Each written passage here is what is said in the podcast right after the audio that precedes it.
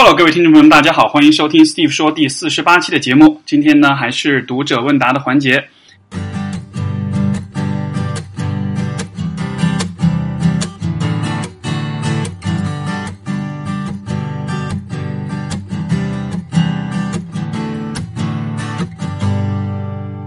啊、上一次的节目，希望大家有很听得很开心，对不对？我看到有不少朋友评论说特别的有启发，我很开心啊，因为这一期节目真的是在录的过程中，让我觉得特别记忆犹记忆犹新，特别印象深刻的一次对话。有朋友问到说，为什么我在讲话的时候总是喜欢嗯嗯嗯哼这样的一些回应？我想了一下，这个可能是个职业病哈，因为平时做咨询的时候呢，咨询师其实需要不断的给啊、就是来访者一些回应，让他知道，让对方知道说我有在认真的在听你讲。所以说呢，可能是把这个习惯带到录节目这个对话过程中来了。我听了一下，的确从听这个听众的角度来说，体验不是特别好哈，所以我向大家保证，以后尽量尽量的避免这样的状况发生。我们今天的第一封来信是这个啊、这位朋友他没有留名字哈，他说：“Steve 老师，我现在对于我们的社会有很大的困惑，从微博各各类禁言开始，到最近某些审查总则，到豆瓣一些抑郁症、家暴互助小组被封，所有一切都像一个重拳打得我窒息。我不服气，我想做些什么，去改变些什么，但是这却又是最无力的部分。我可以做些什么？想要为这个社会做些什么？满腔愤怒，想要挥拳，却打在空气里。我不知道我能做些什么啊、困惑草民对强权的无力感，哇，用词很非常的激烈哈。说到这里，其实因为最近刚刚也是这个李银河老师的微博被禁言嘛，因为他之前在啊、微博上面就是说发了一篇文章讲这个呃言论自由跟审查的问题，呼吁就是说去掉审查这个问，就是这个呃审查机制这样的一个东西。呃，然后因为这样一个事件事件，他的微博据说是被禁言了三个月。这个事情，因为李银河是呃，算是公共知识分子里面可能活跃度最持久的了吧？因为微博火起来的时候，十年前了吧？然后那个时候其实有一大批公知涌现出来，但是到了今天，你看，其实真正在一直在活跃，而且一直在发生，其实就只有李银河老师。而且他对于很多问题的这种倡导，包括他自己的这个亲密关系对大对整个就是社会舆论跟文化的影响，我觉得是还是相当有分量的。那么看到这样一个人被禁言之后，其实你看这两天朋友圈都在刷刷这个关于这件事情的文章哈。不过就是这位朋友的问题，我倒是觉得或许可以参考这个呃，我最近看到看到一篇关于李银河老师文章的一篇，就是一个观点，他就说，其实你看啊、呃就是如果你没有看过李银河老师写的那个关于呼吁去掉这个言论审查的这个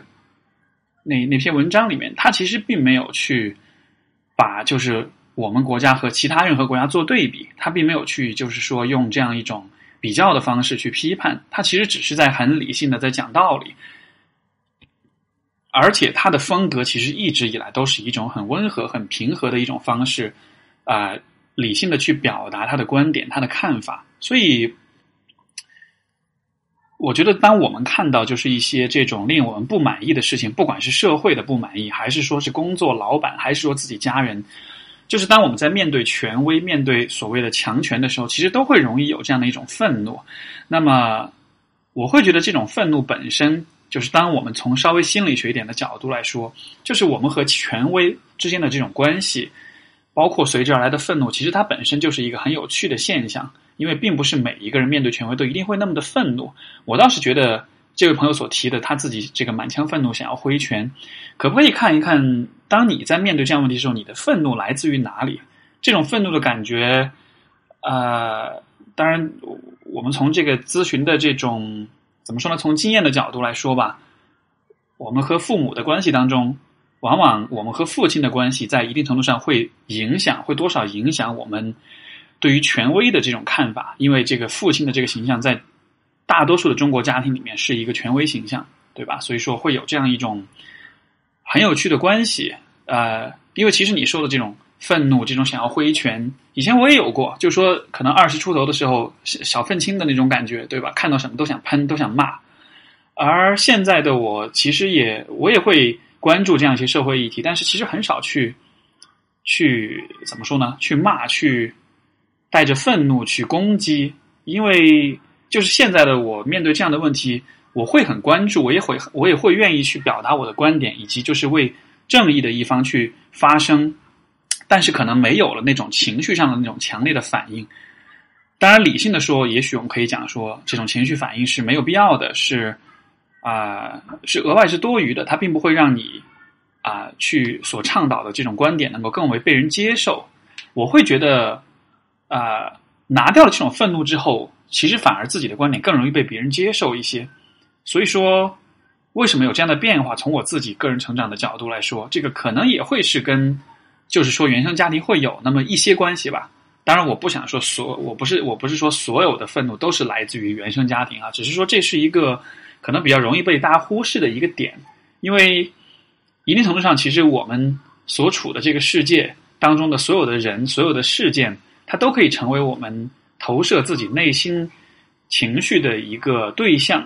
所以说，当你面对强权、面对无力改变、必须屈从的这样的一个人、一群人，或者是一个呃。一个一个一个整体的时候，那种愤怒其实怎么讲呢？到底是因为你面对这一群人或者这一个人会有愤怒，还是说刚好这一个人这一群人是一个很适合的一个去把你内心的愤怒借这这样一个机会表达出来、投射出去的这样的一个机会？所以说，也许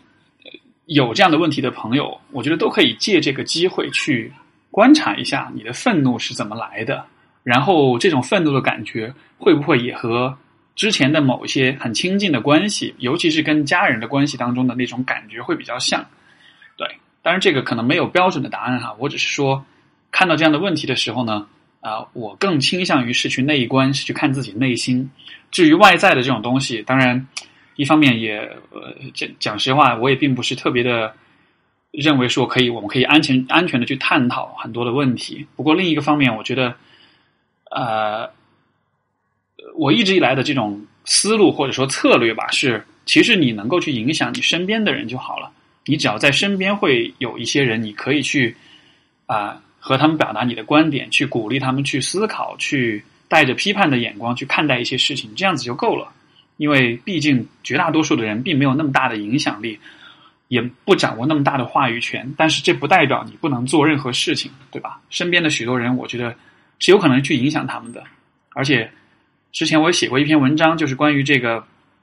呃，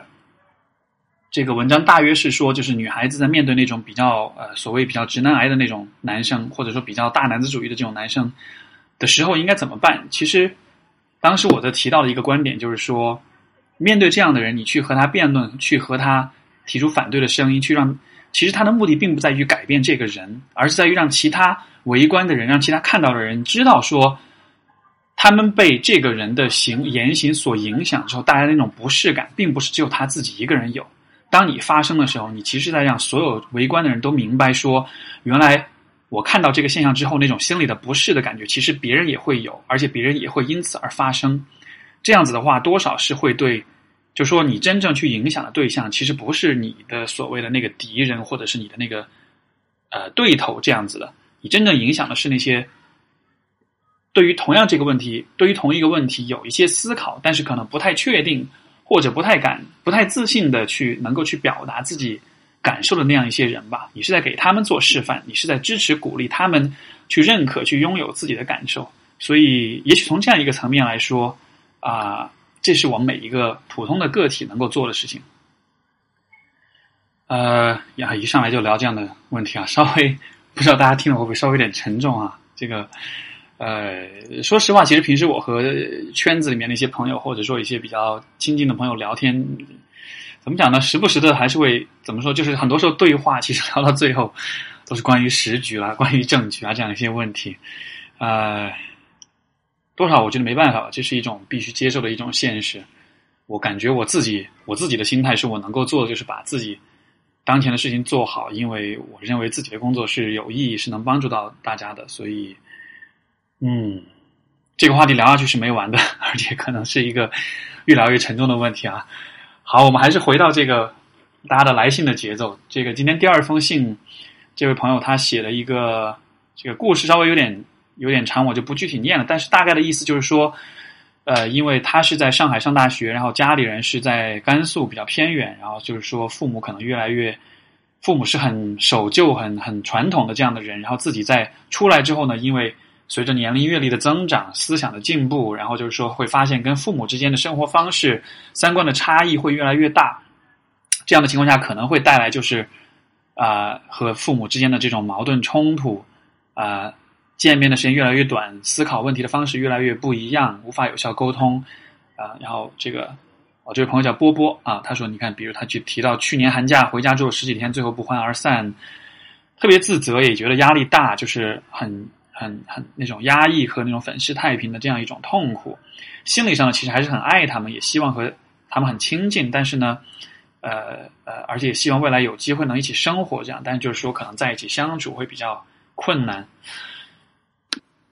首先，我觉得在面对我们的父母的时候，啊，我觉得可能暂时不着急去给他们贴这样一个守旧和传统的这样一个标签，因为你要明白的一点就是说，人和就是人的思考、人的思想，其实和环境是有很大的关系的。他们一直所处处在他们的那个环境里面的话。他就只可能是这样的人，你对他们的那种期待，呃，放在就是如果是把你放在那个环境里的话，或许你也会变成和他们一样的人，对吧？就说我们在看到我们和别人的差距的时候，我们会倾向于认为这种差距或者这种矛盾是因为对方主观的选择、主观的这种行为所造成的，但是其实。啊，环境对于人的这种塑造，我觉得是很多时候我们会去低估了这个方面的这种影响，所以很多人都会有这样的状况。因为现在大家很多人就是去了这个北上广深这种大城市工作生活，也接触了很多外来的呃生活方式啦、思想啊，所以说你再回头看你的父母，就会觉得很不一样。但是问题就在于，如果你把比如说你在老家的同学、朋友。的生活方式去做一个对比，你就会发现，虽然他们是年轻人，跟你是同龄人，但是可能他们的思想、他们的生活方式和你父母并不会差别很大，对吧？所以，所以说，这并不是一个他们愿不愿意改变的问题，而是在于在他们所处的这个位置上，他们能够想象的可能性就只有这么的多。所以说，我会觉得在这样的情况下，你和父母之间产生意识上、三观上的差异，包括生活方式上的这种。差呃，这种疏远，包括情感关系上的一定程度上这种疏远，是一个必然。就这是一个你选择离开家乡去另外一个地方去工作去奋斗，这是一个必然会有的代价。但是另一方面，你自己得到的好处是什么呢？就是说是，你看你有了自己的更好的发展，你的成长，你的思想阅历也都不一样了。所以，我想你或许可以从这样一个角度来看待这个问题，就是说。这个其实是一个我最近听到是一个经济学上的观点，他就说什么是代价，什么是成本。你离开家去上海工作这件事情的成本，其实并不是你和父母啊产生差异、三观有差异，从而关系变远。呃，这种成本其实我们可以这样来理解，就是比如说啊，和父母产生这种三观差异、关系受损，这个给你带来的困扰是。比如说是五分，但是你因为出去工作而得到了提升，得到了变化，得到个人的成长，这个给你带来的快乐是十分。那么这个成这个这个这个这个成本其实就是那个十分减到这个五分。就是说，如果你没有出去的话，虽然你可以保证和关父母的关系亲近，但是你会失去一个能让你有十分的开心的那样一个成长和发展的机会，对吧？所以。我会觉得，在这样的一个情况之下，其实这并不是一件很亏的事情。因为虽然你和父母的距离是有点远了，但是另一方面，你所得到的，就是这种成长跟发展，这对于你自己来说，可能是一件很重要的事情，对吧？所以，如果这样来做一个计算的话，其实这件事情还是值得的。其实和父母的这种关系，一定程度上会变得疏远。这件事情，就如果你这样去看的话，是不是就能够更能够更能够接受一些吧？因为说到这里，其实我也想到我跟我自己父母哈，呃，我觉得我跟他们之间也是因为就是说，因为我从十八岁出去留学，后来就一直没有在老家生活太长时间，除了假期以外，所以说其实我们的关系从很早的时候开始就已经变得很有距离。呃，但是这种距离的话，我觉得慢慢的，呃，我会学会去去接纳他，因为就是说，我会去相信他们为自己的生活所做的选择，就是他们是为自己的生活负责的。当他们愿意选择留在老家，留在这样一个地方的时候。啊，这或许是他们能够做出的最好的选择。他没有选择走出去，像我一样。呃，我需要去尊重他们的这种选择，因为他们反过来也是尊重我的选择的。所以，呃，我想可能跟父母的关系变得稍微有些远了，这个在情感上可能是有些难过。但是另一个方面，是不是说大家一定要三观非常一致，想法非常一样，这样子的话才能很亲近呢？有没有可能是？我们双方是不一样的，是有差异的。但是即使是这样的情况下，我们也能够去表达对彼此的爱意，对彼此的那种温柔的那种情感。就是说，可能可能，比如说对于这个波波来说，因为你比较强调思想上的这种认同或者这种共鸣，所以是不是当你在交流情感的时候，更多的是通过去聊三观、去聊思想、聊看法这样一些方式？你需要知道是和你的对于你的父母来说，这样的方法可能并不适合他们。他们表达情感的方式和你只是用了不同的一种表达方式而已，并不代表你们之间真的疏远了。所以我觉得，这其实也是亲密关系里面会遇到一个问题，就是两个人会有三观的这种差异。但是，是不是说两个人要完全一致才能够很亲近？我觉得并不，并不一定。我会觉得，在这种亲密的关系里面，最重要的是我们在一起相处的时候，心情是愉悦的，我们是能够表达一些令彼此都感到。开心，感到舒服，感到放松，这样一些积极的情绪。所以说，呃，有没有可能就是换一种打引号的语言去和他们表达你的情感？有没有可能不不尝试去和他们在观念上进行辩论，想要去纠正、去改变他们，而是看看对于他们来说什么样的方式是最好、最能够去表达情感的？而反过来，呃，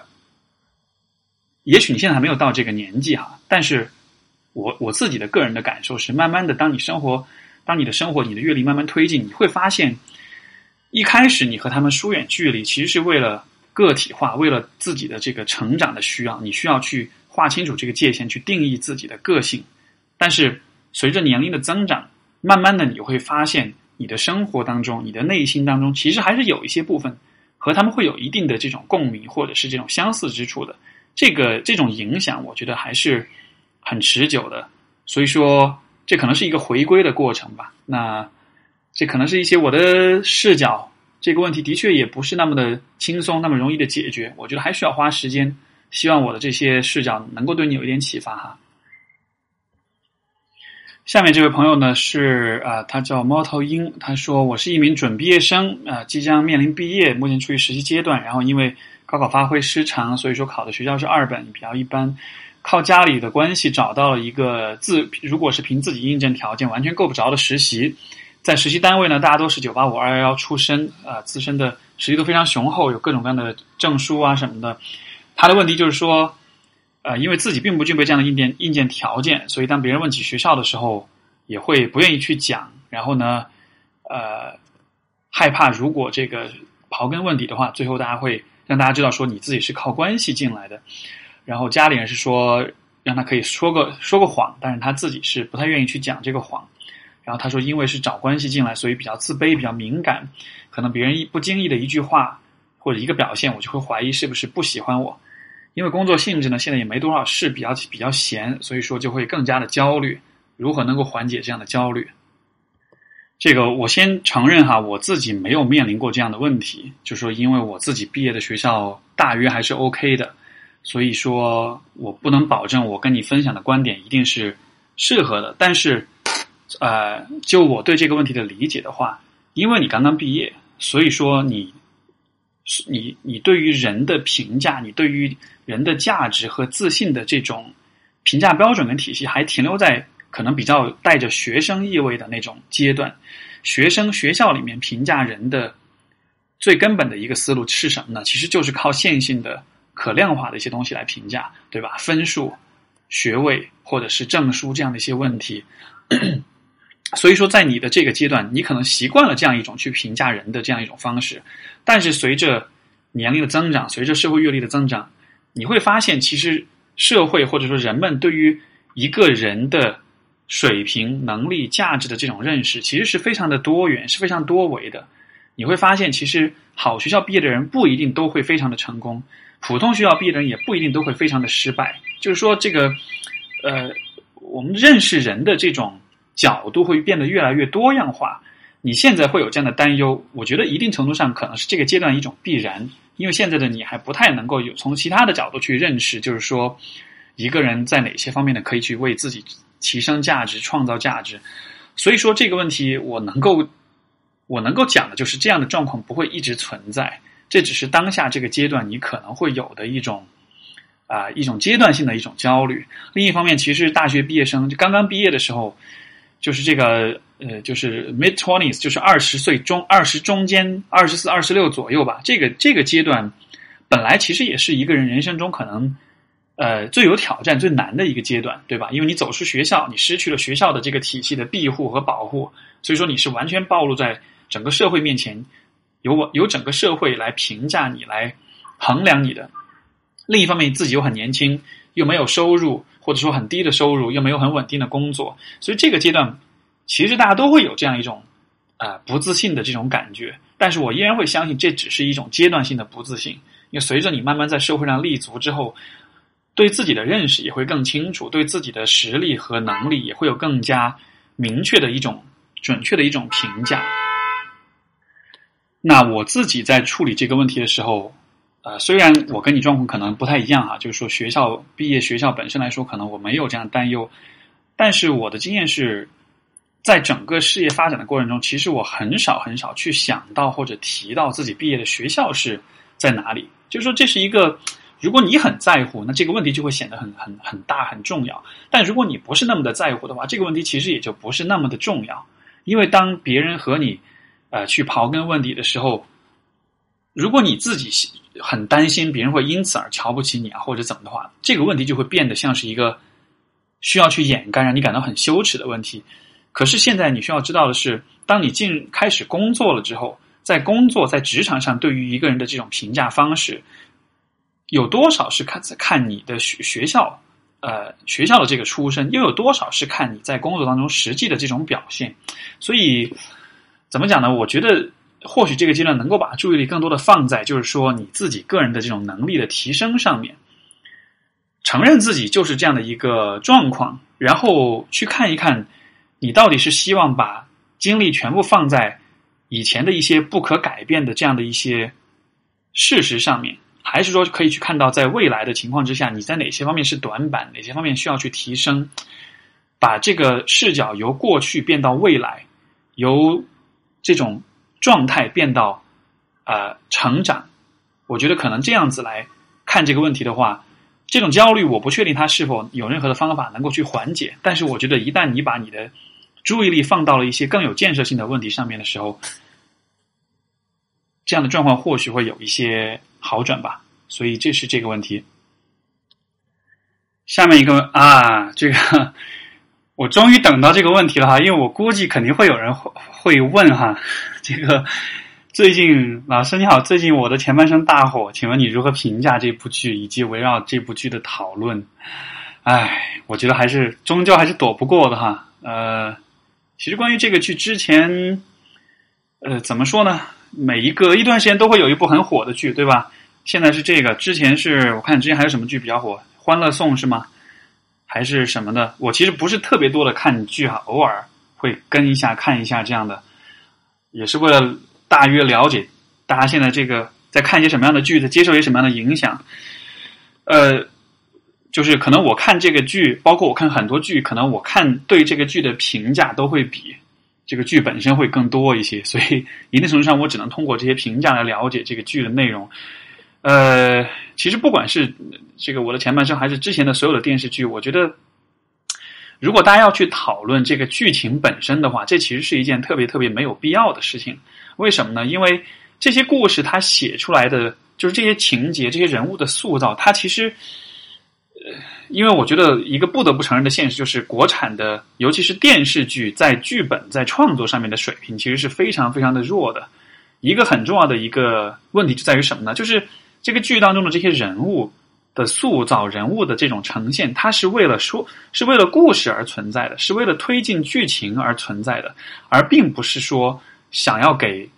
呃观众呈现出人性的一些比较深层的、比较本质的一些东西。我举个例子，比如说呃，我的前半生里面这个呃，应该是平儿对吧？就是罗子君的那个儿子。你有没有发现，这个小孩每一次上场的时候，他都是要么是闹着要找妈妈，要么就是闹着要玩具。总之，他永远都是在闹。他对于这个，就是他的这个出角色，在就是是特别特别单一的。因为其实本来当一个家庭经历这个离婚、经历婚姻问题的时候，孩子其实就如果让我来写剧本的话，我会把很多的戏份放在孩子上面，因为孩子的行为是非常有意思的。呃，当然这种有意思，呃。我是我的意思是说，就是是有很多的这个值得我们去观察，呃，值得我们去关注的这样一些东西的。孩子在经历离婚的时候的表现，肯定不会是像这个平儿这样的一个角色，只是只是像一个很自我为中心的一个娇生惯养的小孩一样，不停的去提自己的要求。他对于这个父母的离婚，他对于他和母亲的关系，在这个剧当中，我没有看到任何半点，就是说这种。合理的这种呈现吧，就你会给人的感觉，这个小孩就是一个机器人的样子。他需要做的就是在某些关键的时刻闹一闹、作一作，然后这样所有的大人都去宠着他，然后这种宠进而就推进了大人们之间关系的一种剧情，对吧？所以就是怎么说呢？这个剧我觉得总体就是从，因为有之前也有一些朋友，就是有些网友会发问啊，或者私信什么问我这个剧，包括也说有有没有可能去写一下关于这个剧的一个评价。我从来都不会去评价一个剧的剧情，尤其是国产电视剧，因为它的剧本很烂。所以说，如果你要去评价这个剧情，你就会被带入到他的那种这个编剧的那种角色、那种节奏当中去。而这个剧显然，它的编剧的思路就是不断的撕逼，不断的创造矛盾、创造冲突。你在看这个剧的时候，你在情绪上就好像是坐过山车一样，一波未平，一波又起，对吧？不断的有。状况不断的有新的问题，让你觉得哇，情绪好起伏，而且每一次的波折都比上一次的更夸张。我最近看到的是这个剧，如果这个部分剧透的话，就不要怪我哈。就是如果你还没有看的话，我可能就跟你剧透了。就是最近的一个部分，好像就是这个呃呃呃呃唐晶对吧？因为这个贺涵爱上了罗子君，唐晶现在是。就彻底跟他们撕逼了，然后要进入这个诚信，要要搞所有人，就感觉是这种状况的。你看完就觉得哇塞，好刺激啊，好精彩啊，对吧？但是你看，这就是这个剧它唯一想要做到的一点，就是让你觉得好刺激啊，觉得这一切都好波折呀。但就是怎么说呢？作为娱乐来说，它可能是一种许多人可能会觉得这样的形式很娱乐吧。但是因为我个人的品味，我看电影、看任何的影视作品的话。我想要看到的并不单纯只是娱乐，因为娱乐其实有很多的方式，对吧？我觉得看电视剧或者看电影，就我个人，我个人的喜好是会把这个作为一个，呃，一个一个思考的一个空间，因为通过画面，通过故事的讲述，其实能它能够带给你很多的这种思考。如果一个剧让我没办法思考，甚至它会影响我的思考，它会呈现出一个跟我看到的世界完全不同的这样的一个一个。一个故事的话，我可能压根就是没有兴趣去看这种东西的。所以说，我自己在看前半生的时候，会不停的吐槽，不停的说这不合理，那不合理，这个样子。那呃，另一方面，我觉得就是关于这个剧的很多的讨论，我也有看到一些哈，比如说比较多的是这个一些人站在这种女权主义的角度会去讲，就说这个剧当中其实还是比较还是很男权的，所有的这个。因为一书本身塑造的塑造这个子君的这个形象是一个靠着自己的能力、自己的这种慢慢一步一步的往上爬这样的，但是在这个剧里面，这个一些人会批评说，他其实还是在靠男人，还是在通过男人的帮助跟支持，啊，这个样子的。然后，当然另一些人就会跳出来反对说，哎，说你们这些女权主义者要不要这么，什么事情都要往这个方向上去扯哈，呃。这样的评论，哪些我会看，哪些我不会看，哪些我认为是有价值、有意义，哪些是没有价值、没有意义的？我觉得有一个很重要的区分的方式，就是，呃，这些发声的人他站在什么样的角度，他是否是，呃，有一定的这种学术或者理论的背景？是呃，为什么这么说呢？就是因为实际上，这种公众呃舆论层在舆论公众舆论当中的这种讨论。不同人在发声的时候，他其实都是在创造各自的话语体系，创造各自的话语权。然后，比如说女权主义者会从女权主义的角度去分析这个剧，比如说啊，认可或者是支持这个剧的某些价值观的这样一群人，他们也会从这个剧的编剧的角度去去去发声、去评论、做自己的这种啊评价。另外一些人可能对于呃，比如说小三出轨这个问题非常的痛恨，所以他们可能会借这个剧为为机会去发表自己的观点。就是其实公众舆论就是一个呃，我们叫 market of ideas，就说是一个思想的市场这样的一个一个一个呃一个一个画面，在这个市场当中有各种各样的思想、各种各样的观点在被传播、被交互、被呃以各种各样的方式呈现出来。我觉得。比较合理的方式是在这个 market 里面，在这个市场里面，我们能有很多的很多元的视角跟观点，而不是一家独大，或者说不是两家在撕逼，就像美国的两个政党这样子的。这样的方式未必是很好的，因为这会把很多事情两极化。所以我更愿意看到的其实是不同的人去创造不同的这种，创造不同的呃就是话语体系，从而我们每一个人都能够根据自己的喜好去做选择，呃，什么样的观点，什么样的角度是你自己喜欢的。因为就是说，这种剧也好，或者是任何的这种我们对任何事情的评价也好，其实都是同一个东西。每一个人的观点不同，所以我们看到的东西就不一样。最终我们看到的其实都是自己想要看到的东西。呃，所以说，如果怎么讲，就是我会觉得在，就是在现在我们这样一个时代哈，其实拥有自己的独立思考，尽可能的形成自己的一些比较。啊，忠于自己内心感受和价值观念的这种啊思维方式和判断方式，我觉得是蛮重要的。因为如果不然的话，你就会很容易被不同的人的这个观点带着走。比如说，在看关于这个剧的这种评价讨论的时候，你会发现，哎，这篇文章也写的很有道理，哎，那篇文章也很有道理。当然都有道理，因为这个，因为这个剧本身就很浅，它呈现的就是一个非常开放式的，你可以根据。你可以尽情的根据自己的想象和脑补去做诠释的这样的一个一个一个状况，所以说到头来你就会觉得，你会发现自己好像没有观点了，因为所有的因为同一个事情不同的角度是似乎都是说得通的，对吧？但是我会觉得，如果你能够有更多一些就是自己的。积累自己的思考，比如说以我我自己的体验来说，因为是做咨询师，所以说我对于婚姻、对于情感是有一些自己的一些看法的，是有自己的一些认识的。所以当我在看这个剧的时候，不管剧情是怎么样讲的，不管人物是怎么样来的，我就是会觉得这个编剧、这个剧情本身它是非常单薄的，每一个人物的刻画都是非常单维度的，都是为了剧情而存在的。因为我看到的是人性的复杂，其实要比。这个剧呈现出来的这种情况要复杂很多倍，但是这个剧没有呈现出这种人性之复杂，它反而是把人性以一种非常过度简化的一种方式描写出来。所以说我就会得出一个结论：我不喜欢这个剧，我也不喜欢看，然后我更不想要去评论，因为没有什么好评论的，因为它并不是在写人，它是在写故事。所以，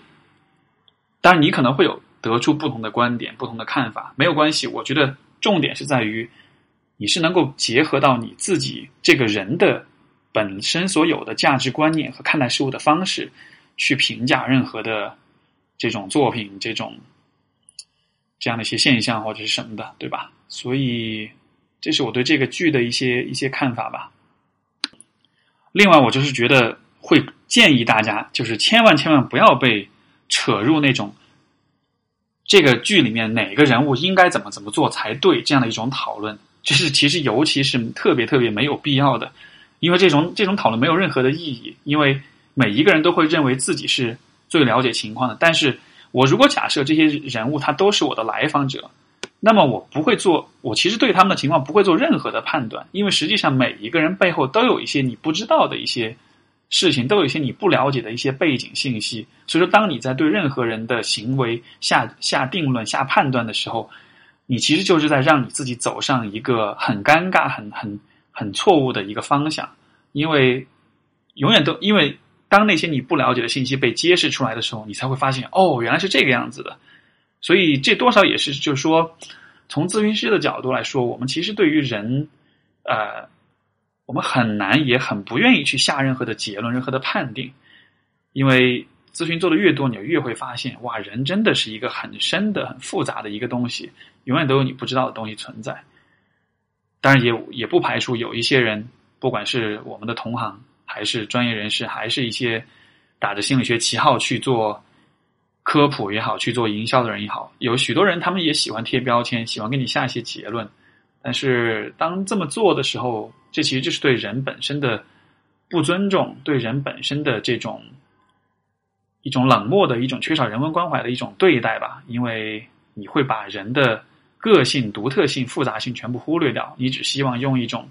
很简单直白的一种视角去看待人的行为，用一种因为所以的线性逻辑去解释人们为什么要做他们所做的事情。所以这也是我很讨厌这个剧的，或者是类似这样的剧的一个方面，就是因为它其实是在培养公众们用一种过度简化的一种方式去理解为什么人会做他们所做的事情，而且会把所有的行为全部都归结于是一个人的主观的。内心的主这种主观的这种选择，而很多时候并没有看到，其实每一个人都是被他们的环境所影响，被他们的生活经历、社会地位、经济地位所局限的。就是人其实很多时候我们会以为我们是在我们能够控制我们的选择、控制我们的人生，但实际上很多时候你并不知道有哪些力量、哪些事物在影响着你，原生家庭也好，工作环境也好。社会的大的这种政治、文化、经济的氛围也好，对吧？所以我会鼓励大家在看这样的剧的时候，就是因为编剧是希望让你看到，因为这个人这样是这样的人，所以他做这样的事。但是我会希望你看到的是，怎么讲呢？就是这个人做这样的事，但是这未必一定完全是因为我们所看到的这个原因。这样说有点绕哈，但是而且包括如果你带着这样的视角去看这个剧，可能会看得很郁闷，因为看到最后你会发现自己什么都不知道了。我其实看到这个剧的时候，我就会有这样的感觉：这些行为我完全没有办法觉得自己有资格可以去评论，因为一个人之所以会做出这个剧情当中的这样一些选择，那么一定不单纯只是因为当下的事情所影响，一定是有过去的这种影响的。呃，像这个。比如子君跟他妈妈的这个关系，这个部分其实我本来以为这里会更多有一些戏份，就是说他们之间的这种关系，他们的过往对他们是怎么样去影响的，对吧？但是你看，其实这个部分的呈现也非常的少，包括他们人物自己也很少去谈及这个部分，只是说就是呃偶尔会提到一下以前是这个单亲妈妈把他们带大这样的。但是，唉，如果是让我来写的话，可能我会往这个方面稍微多一点这种。阐述这种探讨吧，因为我觉得这会是比较有戏份的一个部分。我 anyways，呃，大约大约就是这样吧。希这个这种以前经常哪个明星离婚了，哪个剧比较火了，都会有人来想找我邀请我写专栏什么，我都不写，就是觉得真的确实是要单纯去评价这个人物或者这个剧本身，其实有太多太多不知道的这种消息了，所以。好的，今天的我们的节目就先到这里，因为我接下去得赶着去北京了，要在北京做一个课程，所以说呢，啊，就到这样。然后最后想跟各位朋友有一个小小的提示哈，因为我看到这边来信有很多朋友写了很长很长的信，而且其实讲了很多很深的这种关于原生家庭、关于亲密关系的一些问题。我个人的建议是，这样的类型的问题其实最好是去找心理咨询师，因为我看到有些朋友写的东西，我大约读了一下。是蛮深的，而且我感觉这里面是有很多的一些问题、一些创伤、一些值得关注的一些东西的。所以我觉得对自己最负责的方式，我会建议你去找咨询师。我在这里跟大家探讨呢，可能更多是对一些话是一种话题性的探讨。我也希望跟大家能够提的更多的是一些就是这种话题性的问题，对什么问题的看法，对什么现象的一些看法。至于每一个人，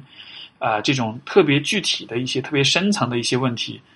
啊，因为我一方面我会觉得这是你个人的隐私，我在这个节目上面太多的去叙述，我不确定这样是否符合伦理，是否合适。另一个方面，其实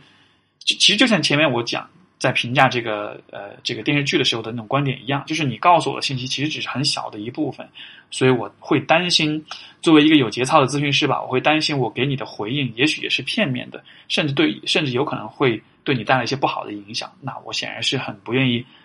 看到这样的状况的，对吧？所以说，出于这样的一些考虑，就是说，呃，我会建议大家在写信、在发问的时候呢，可能就是稍微有所，其实你们要问我什么，我也没有办法控制，对吧？但是就是说，这种特别长的、这种特别深度的这种内容，我可能不太方便在节目上回应的话，我可能就不会啊通过这个播客来讲。如果你愿意的话，通过咨询师去探讨，其实它的带来的效果。带来的这个帮助会好很多，呃，我觉得就是鼓励大家去把心理咨询看作是一个对你自己心心理健康的一种投资，虽然可能会花钱，虽然可能会花时间，但是你要想，就是前面我所讲那个关于成本的那个那个那个概念，你不做这件事情，你可能会节约了钱，节约了时间。但是你同时，你的成本其实是，如果你做了这件事情，你会变得更加开心。那个变得更加开心的那个部分，就是你的成本，对吧？就是你本来可以变得更加开心的，但是你因为你没做这件事儿，所以你没有得到那个部分。所以那个是，就是通过咨询，我们对自己的心理、对自己生活的这种改变，其实可以有很大的改变，可以有很大的进步的。因为有太多太多的来访者走出咨询室之后，对于。自己的生活的这种变化，我觉得，啊，这样子看起来花一些钱和时间去做这种投入，真的是其实是非常值得的。嗯，我感觉我又在做广告了哈。呃，哦，不过就是各位如果想找我做咨询，最近一段时间可能会没办法安排，因为我现在来访者比较多，所以说暂时是不接新的这个咨询的 case 了。不过呢，我还是依然会持续的在通过播客、通过微博。通过的专栏各种各样的形式去向大家持续的输出，包括就是，呃，八月份会出新的书，然后其实下一本书我也已经在规划了。哎，这个地方就跟大家小小的剧透吧。我现在初步的一个设想是以我以自自我的这个我为为主题吧，写一本关于我的书，当然不是关于我这个人，而是关于一个人和他自己相处的时候的很多事情啊。有很多以“自”为开头，就自己的“自”为开头的词语，比如说自责，比如说自卑，比如说自我责任，比如说自我认知，对吧？就是都是以这样的一种出发点去帮助各位更好的去和自己相处，更好的去认识我是一个我是什么，我是谁。就这个，现在大约列了一个目录吧，但是我可能会需要花比较多的一些时间来写。那么关于这个话题，你希望我写一些什么样的一些内容？有什么样的一些对哪些？以自或者是以自我为开头的一些词语、一些概念有这种探讨，也可以在评论栏里面写一写，好吧？然后就感谢各位的聆听，也感谢大家的这个反馈，感谢大家的支持。我们下个星期再见，拜拜。